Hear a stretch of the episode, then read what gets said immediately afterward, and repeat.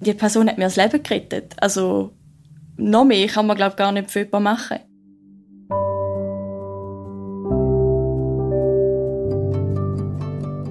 SRK engagiert, ein Podcast über das Helfen und Retten.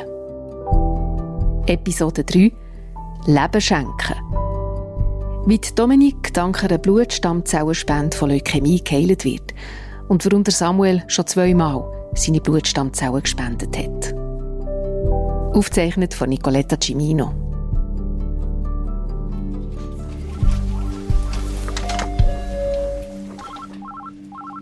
Mit Base Wattwil, Dominik Moser, grüezi. Ist noch nicht besser? Dann machen wir doch einen Termin ab. Das ist doch gut.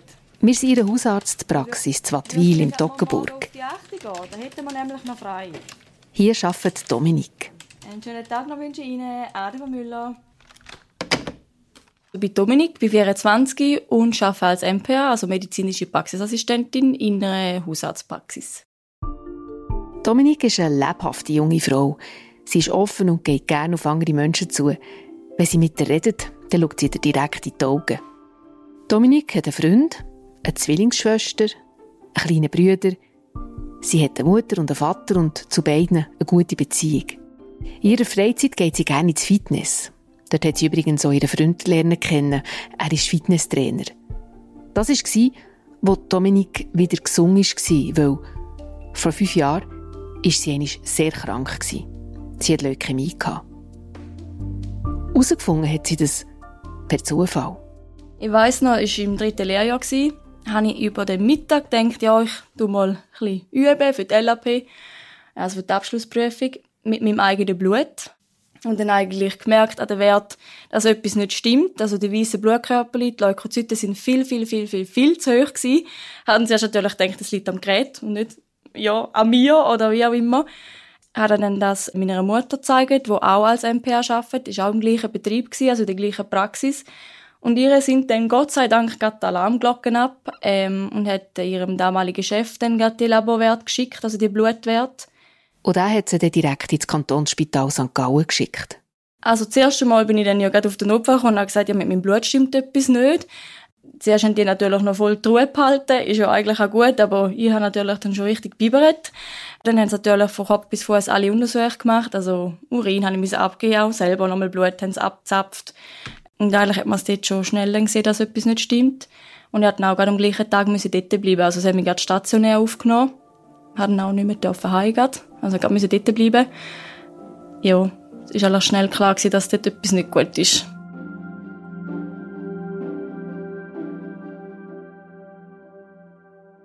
Wenn Dominik über diesen Tag redet, ist sie sehr aufgeräumt, so wie Menschen sind, wenn sie etwas viele Mal durchgedacht haben.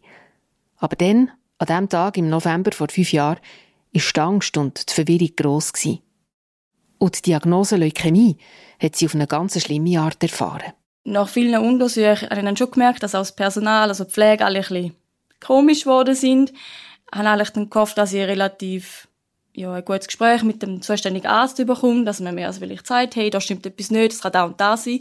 Aber ich hatte dann eigentlich einfach ein Blatt Papier vor die Nase gelegt bekommen, wo gestanden ist, ob ich an einer Studie teilnehmen für Leukämie-Erkrankte und habe eigentlich somit dann gewusst, okay, gut, nein, es ist nicht gut ja, bin natürlich ein bisschen geschockt. Erstens, weil ich es so haben erfahren und nicht gerade jemand mit mir angehockt ist und gesagt hat, hey, sorry, dass ich dir das so muss mitteilen, aber ist, eben, ist nicht gut, du hast Leukämie. Aber ist dann leider nicht so gewesen. Also mir ist eigentlich kurz und knapp gesagt, über ein Blatt Papier mitteilt worden, dass ich Leukämie habe. Zum Zeitpunkt, wo ich es eigentlich erfahren habe, sind einfach meine Eltern bei mir gewesen. Aber ja, ich bin zum Glück nicht allein sonst wäre es dann wirklich unangenehm gewesen, ja. Also ich war froh, ich nicht allein war. Meine Mami hat dann aber relativ zügig den Arzt gefragt, ja, ist jetzt automatisch das Todesurteil oder wie geht mir jetzt weiter oder wie ist der weitere Ablauf? Und mein Papa war wirklich eigentlich einfach stillschweigend dort und hat es nicht fassen Weil, ähm, bei ihm ist natürlich gerade ein bisschen, gut, so Sachen sind nie toll, wenn so etwas passiert, aber er hat eigentlich gerade kurz vorher, hat seine Mami auch noch Diagnose bekommen, Leukämie, also sie hat eigentlich genau die gleiche Form wie ich. Dann ist es einfach, glaube ich, ein bisschen viel für ihn. Ich meine, nur schon wenn jemand von der Family so etwas hat, ist es schon ein harter Schicksalsschlag. ihn hat es doppelt verwünscht. Ja, Tochter und seine eigene Mami.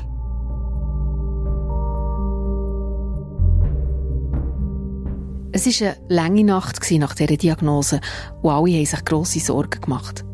Am Tag darauf hat es das erste Treffen mit den Onkologen gegeben. Die Hände sind wirklich auch schön aufgemöhlt, das auf einem Flipchart, das wirklich ganz verständlich war. Es hat eigentlich wie zwei Varianten gegeben, oder zwei Wege, wo man hätte einschlafen für die Behandlung. Und dann haben sie eigentlich gesagt, wie der Schritt für Schritt abläuft, eben, dass wir jetzt als erstes da und da warten. Also zuerst hatte ich wirklich nur eine, nur eine Cortisontherapie gehabt.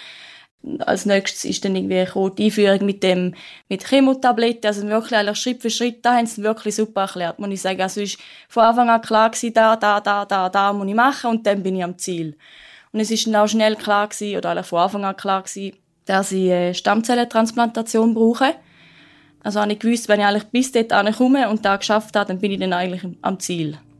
Also man ist eigentlich klar, man hat von Anfang an gewusst, was ein Plus-Minus erwartet. Klar sind es nicht, weiß ich nicht, wie ins Detail, zum Glück nicht, aber man hat von Anfang an gewusst, wie lang das der Weg könnte gehen.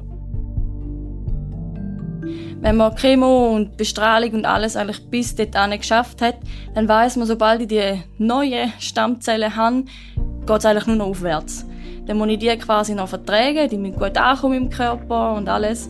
Aber wenn da eigentlich die Hürde gemacht ist, dann geht es eigentlich nur noch ums Heilen.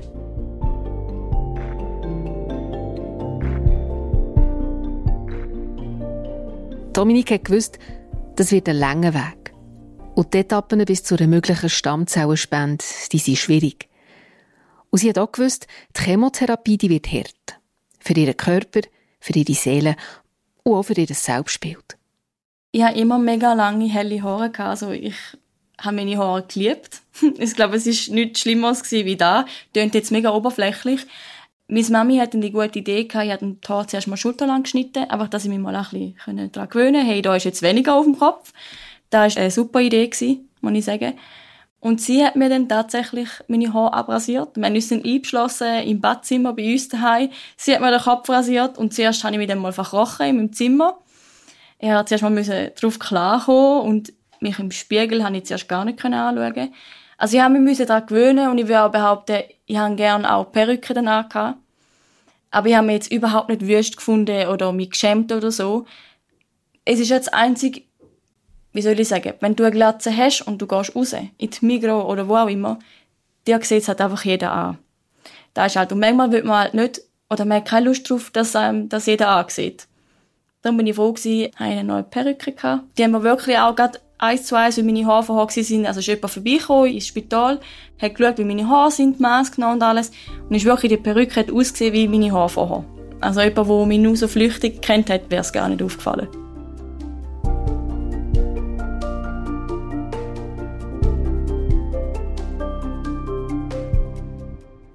Etwa um diese Zeit herum hat sich ca. 160 km westwärts zu Bern ein junger Mann auch mit Blutstammzellenspende befasst. Aber nicht, weil er krank war. Also ich bin der Samuel. Wie man im Hintergrund gehört, ich bin junger Papi, bin 31. Ich treffe den Samuel bei sich daheim, in der Stadt Bern. Er ist Lehrer und lebt in einer grossen Altbauwohnung in einem Mehrfamilienhaus oberhalb vom Berggraben. Mit seiner kleinen Familie der knapp jährigen Tochter Nika und seiner Partnerin. So, Büsseler. Heute ist er für die Betreuung des Babys zuständig. Und wir sitzen zu dritt bei ihm am Küchentisch. Willst du noch mal ein bisschen runter fressen? Bist du am Drücken? Du? Der Samuel hat schon zweimal Blutstammzellen gespendet. Und einfach damit es jetzt keine Verwirrung gibt, er ist nicht der Spender von Dominik. Ich frage ihn, warum er Blutstammzellenspender ist worden. Ähm, warum nicht? Äh, hey, da geht es mit einer relativ grosser Wahrscheinlichkeit um, um das Leben von irgendjemandem, der Aufwand, wo du dafür hast und wo du das Risiko, das du dafür trägst, gesundheitlich, ist sehr überschaubar. Also, wenn du jemals etwas Gutes machen in deinem Leben, also, das ist gar, gar keine Überlegung, also, das machst du einfach. Ich habe mich irgendwo, als ich, als ich Student war, ist mal so eine Blutspendaktion im Hauptgebäude an der Uni, wo ich bin gelaufen und ich gefunden, ja, Blutspenden, guten Zweck machen wir. Und dann hat halt auch so einen Stand von so Leuten, die ähm, haben, äh, Registrationen gemacht für das Blutstammzellspenderregister. Und die haben gesagt, ja, schau, das, ob das jemals aufgerufen wird, sowieso äh, eine geringere Chance, als im Lotto zu gewinnen. Also, verlierst schon nichts dabei und so, kannst dich dann immer noch dagegen entscheiden. Mach doch jetzt einfach mal. Und dann habe ich gefunden, also, machen wir das doch. Und dann ist dann, keine eineinhalb Jahre oder zwei Jahre oder so gegangen und dann hat das Telefon geläutet. Am anderen Ende vom Telefon jemand von Blutspende SRK. Also die Organisation, die im Auftrag vom Bundesamt für Gesundheit das Schweizer Register für Blutstammzellenspenden betreut. Dort sind alle Schweizer Spendewilligen eingetragen. Wenn jetzt jemand an Leukämie erkrankt, wird eigentlich immer zuerst geschaut, ob jemand in der Familie als Spender in Frage kommt. Und wenn das nicht der Fall ist, kommen die weltweiten Datenbanken zum Zug. Dort wird nach einem Profil gesucht, das passt. Das ominöse erste Telefon, an das muss sich Samuel gut erinnern. Ich war einfach daheim im Zimmer und war mega überrascht. Ich war ein bisschen überrumpelt, aber ähm, einfach so aus dem, aus dem, aus dem FL raus ich wie gefunden, ah, ah krass, so, schau jetzt mal. Es hat doch immer geheißen, dass ich sehe, das, das passiert eh nicht. Und habe äh, aber dort sofort einfach zugesagt. Und die hat sich, hat sich nett bedankt und nachher, also mega unspektakulär. Also, so weißt, äh, so wie, wie du die Frage stellst, ja, also, suggeriert, äh, oder, ja, impliziert das so das ist doch sicher irgendwie ein mega grosser Moment. Das ist eigentlich recht so, das, das ist recht äh, alltäglich, so, weißt die Anfragen, die laufen immer so, dass der, dass der 50.000 Mal erzählt wird, ähm, ja eben, und du kannst dann immer noch Nein sagen, gell, und eben das und das und das mit sich bringen, und du musst sehr, sehr säuferlich umgehen, ähm, mit dir, und du die, äh, ähm, ja, sagt er halt, was genau, dass das, dass das mit sich wird bringen, heisst nachher, ja, du musst nachher, ähm, auf, auf, auf Basel kommen, und da würden wir am, am Spital, ähm, Bluttests machen, und dann schauen wir zuerst mal nach, ob du wirklich der Idealspender bist. Also du bist eigentlich mehr, mehrmals so durch eine Vorauswahl bist in, in, in, unser, in unser, äh, so unser äh, Fadenkreuz geraten. Wir würden die, die mal gerne genauer untersuchen. Und dann würden wir dann nachher, äh, dann wärst, wär, wenn du dann der perfekte Spender wärst, dann würden wir dann weiter schauen. Und da gibt es nachher wie verschiedene ähm, Varianten von der Entnahme. Also für die, die das nicht wissen. Es gibt die eine Variante, wo man die Stammzellen direkt aus dem Blut gewinnt. Und dann haben wir periphere Stammzellenspende. Da tut man so ähm, über ein paar Tage sich so ähm, Spritzen setzen, subkutan, also einfach das Bauchfett, wo das äh, so tut das Wachstum anregen von diesen Stammzellen, die, die sich auch im Blut drinnen finden. Und dann ähm, macht man das ein paar Tage und geht nachher ins Spital und hängt an einer Dialyse eine Art, wo das nachher wie rausgefiltert wird und nachher am Schluss ist das so in einem, in einem Bluttransplantationssäckchen innen und das geht dann nachher zum Empfänger oder zu der Empfängerin, die das bekommt. Die andere Variante ist, dass man es direkt irgendwo aus dem Knochenmark rausnimmt. Die Leute haben immer das Gefühl, man kann es irgendwie im Rücken oder so holen. Das stimmt natürlich gar nicht. Man macht eine Punktion vom Hüftknochen, also von der Hüfte, weil der grösste Knochen. Und dann geht man wie, also das ist, eine, das ist, das ist eine Narkose, und dann geht man dort rein, holt die Stammzellen und nachher, ähm, ist es wieder erledigt. So. Und das wird einem natürlich nachher erklärt, es gibt nachher die und die Möglichkeit, man kann sagen, man würde lieber so oder lieber so, oder kann man irgendwie mehr bedenken. Und nachher sagst du, ja klar, komm mit, die Bluttests machen, und dann gehst du ins Spital, machst die Tests, und nachher heisst es vielleicht wieder, wenn du Glück hast, ja okay, du bist, du bist es. Und es geht weiter. Er hat sich dann nach allen Untersuchungen definitiv entschieden, Spender zu sein. Bei ihm ist die periphere Stammzellenspende zum Zug gekommen, wo die Stammzellen direkt aus dem Blut geholt werden. Also die Methode, wo man keine Narkose braucht. Du liegst dann so auf einem Bett, also so auf, auf dem Rücken und bist, äh, bist überall so an die Schläuche gehängt. Dann geht es auf der einen Seite, siehst das Blut rausgehen und dort geht es hinten so in das Gerät rein, so eine Zentrifuge, wo das dort rauszentrifugiert wird und auf der anderen Seite siehst du den Schlauch, der wieder zurückkommt und dann geht es wieder so rein. Und dann hängst du nachher so, je nachdem wie schnell das es geht, irgendwo vier, fünf, sechs oder noch mehr Stunden hängst, hängst du nachher dort. So wie so eine... So wie so, keine Ahnung bin einfach gewesen, ich habe, noch ein bisschen probiert zu schlafen, noch ein bisschen Musik gehört. Unspektakulär. Unspektakulär, sagt er. Dabei hat er mit seiner Spende möglicherweise ein Menschenleben gerettet. Ob er eigentlich wüsste, wem er seine Blutstammzellen gespendet hat, frage ich ihn. Nein, ich weiß es nicht. Wer genau das ist, das darf man in der Schweiz gar nicht. Bis jetzt. Ähm, in anderen Ländern ist es wie so, dass du eine gewisse Schutzfrist hast, wie eine Anonymitätsfrist, eben auch wegen dieser Rückfallgefahr und weisst, wegen, ähm, dass da alle wie, auch vor emotionalem Druck wie geschützt sind und so weiter. Das ist schon nachvollziehbar, oder? Das ist so irgendwo zwischen zwei und fünf Jahren, wo einfach so, weil innerhalb von dieser Zeit ähm, muss es anonym bleiben. Und nachher, nach Ablauf dieser Frist, wenn beide Parteien möchten äh, einen direkten Kontakt aufnehmen, dann kann, äh, können die jeweiligen ähm, Spenderregister die Kontaktdaten offenlegen und dann kann man nachher den persönlichen Kontakt aufnehmen.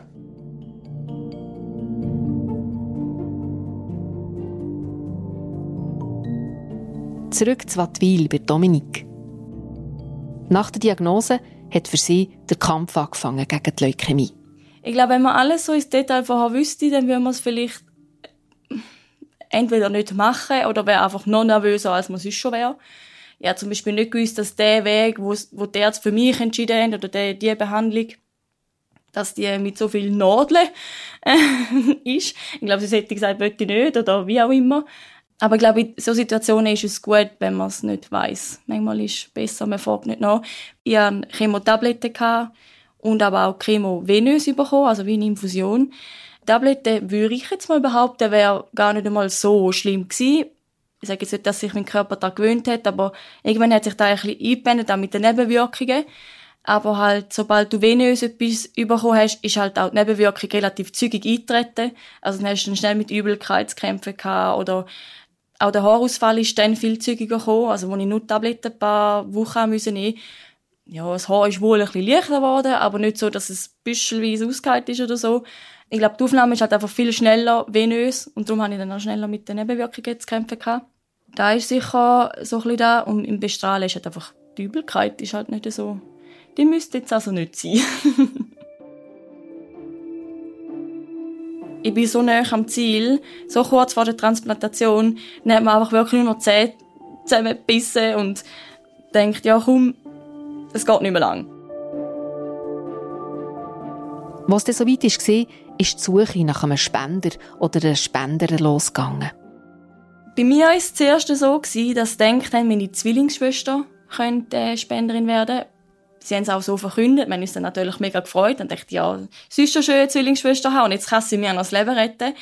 Aber das äh, Glück haben sie uns dann schnell wieder genommen. Wir haben dann gemerkt, oder wir haben so einen DNA-Test machen und es ist dann ausgekommen, dass wir eineige Zwillinge sind, was ja eigentlich auch mega etwas Schönes ist. Aber sie wäre wie ähnlich, in Anführungs- und Schlusszeichen, für mich als Spenderin und würde dann vermutlich die böse Zelle, also eigentlich den Krebs, wie nicht genug abwehren.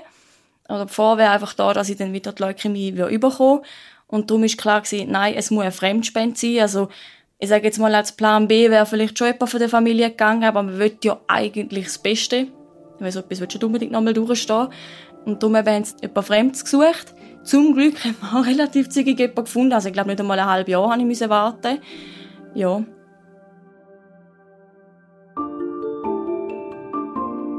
Dominik gilt heute als genesen, aber die Krankheit die hat sie geprägt.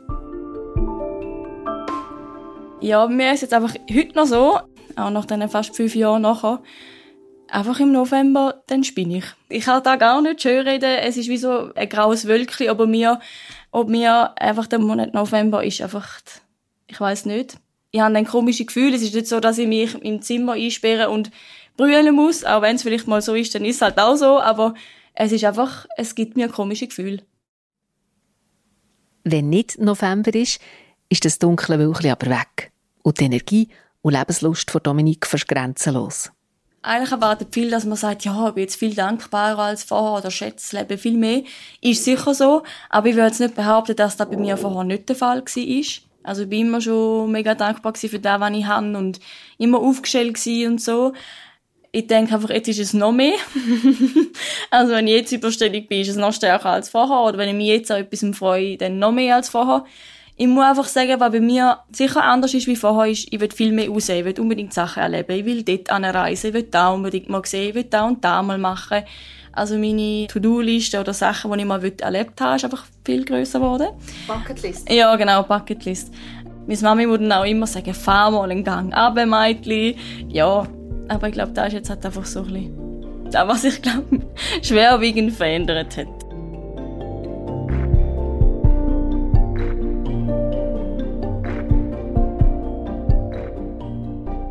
Dominik und Samuel, die kennen sich nicht. Aber sie weiß genau, was sie ihm würde sagen, wenn er vor ihr würde stehen. Dass ich froh bin, dass so Leute wie ihn gibt. Also, dass Leute sich freiwillig zur Verfügung stellen, hey, ich wäre dann da, ich bin parat, ich bin da, ich kann spenden, ich will spenden. Also, da ist ja eigentlich das Größte. Er stellt sich zur Verfügung, das freiwillig. Er hat kein Geld für das bekommen oder irgendwie ein cooles Auto oder weiß ich nicht was. Er macht das freiwillig. Noch mehr kann man, glaube gar nicht für jemanden machen. Ich würde sogar Angst sagen, es ist auch ein mega Privileg, das zu dürfen, weißt?